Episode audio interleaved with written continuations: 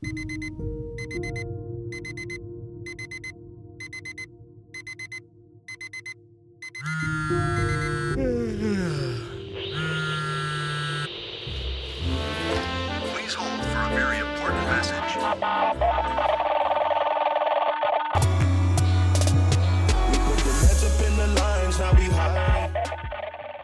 und herzlich willkommen zu. Heute geht es um das Thema Chunking. Okay, und bevor wir ans Klavier gehen und das ganze Thema am Klavier ausprobieren, möchte ich es erst einmal hier erklären. Und zwar plündere ich heute mal meine Sparsteindose, um das zu erklären. Und wenn wir sehen, ein paar Münzen auf dem Tisch.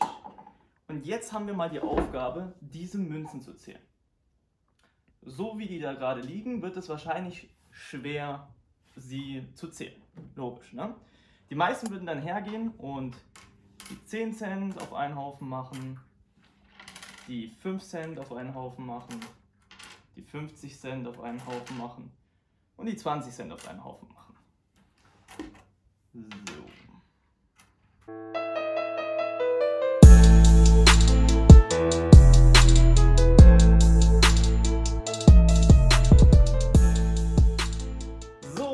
Jetzt ist fertig geordnet und jetzt sind die 50 Cent auf einem Stapel, die 20 Cent auf einem Stapel, die 10 Cent und die 2 Cent, 1 Cent und 5 Cent alle auf einen Stapel. Und jetzt wird es sich wahrscheinlich viel einfacher sein, ähm, die zu zählen. Dann kann man nämlich einfach die 50 Cent Stücke zählen, die 20 Cent, 10 Cent, 5 Cent, 2 Cent, 1 Cent. Okay, so würde das eben funktionieren, wenn so viele Münzen wären.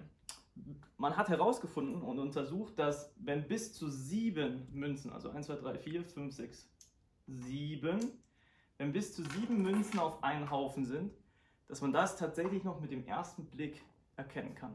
Alles, was über diese sieben Münzen hinausgeht, also sozusagen so, da würden wir nicht mehr in der Lage sein, das auf einen Blick sozusagen zu sehen. Doch was hat das jetzt mit dem Klavierspielen zu tun? Denn durch das, was wir gerade gemacht haben, sind eigentlich auch zwei der wichtigsten Regeln beim Klavierspielen erklärt.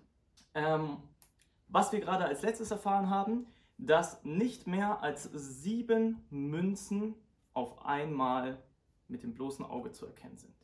Heißt, wenn wir mit einem neuen Stück starten, wir nehmen heute einfach mal als Beispiel Solfeggio von Carl Philipp Emanuel Bach.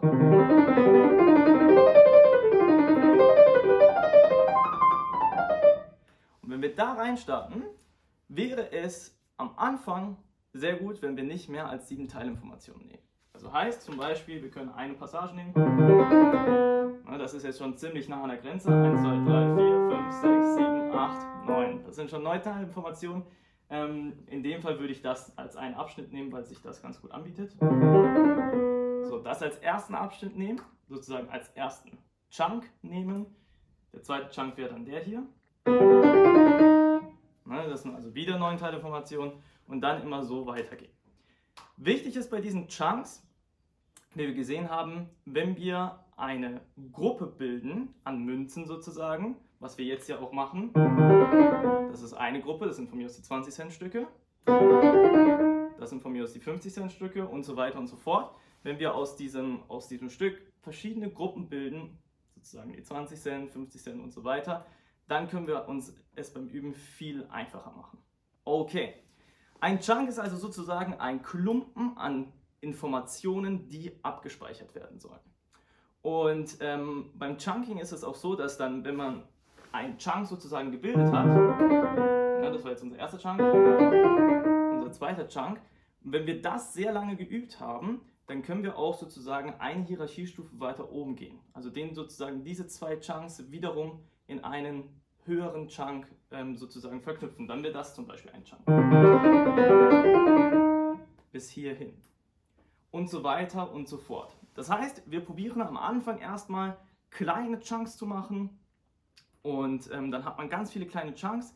Die probiert man in eine höhere Hierarchiestufe zu bringen. Dann hat man etwas größere Chunks. Das probiert man immer weiter, immer weiter, bis man dann irgendwann sozusagen auf der höchsten Stufe gelangt ist. Wichtig ist auch, wenn man da mal angelangt ist, dass man dann nicht immer nur von vorne bis hinten das Stück durchspielt, sondern auch mal wieder die Steps runtergeht. Wichtig ist auch schon von Beginn an, diese Chunks nicht nur motorisch einzuüben, sondern auch mit Ausdrucksbewegungen und Emotionen aufzuladen. Zum Beispiel, auch wenn wir nur diesen kleinen Chunk nehmen, welche Bewegungen wollen wir machen, welche Dynamiken wollen wir machen, Und mit welchen interpretatorischen Hintergedanken wollen wir das machen? Okay, das war es eigentlich von diesem Video zum Thema Chunk. Ich hoffe, es hat dir ein bisschen weitergeholfen. Bis zum nächsten Video. Bis dahin. Tschüss.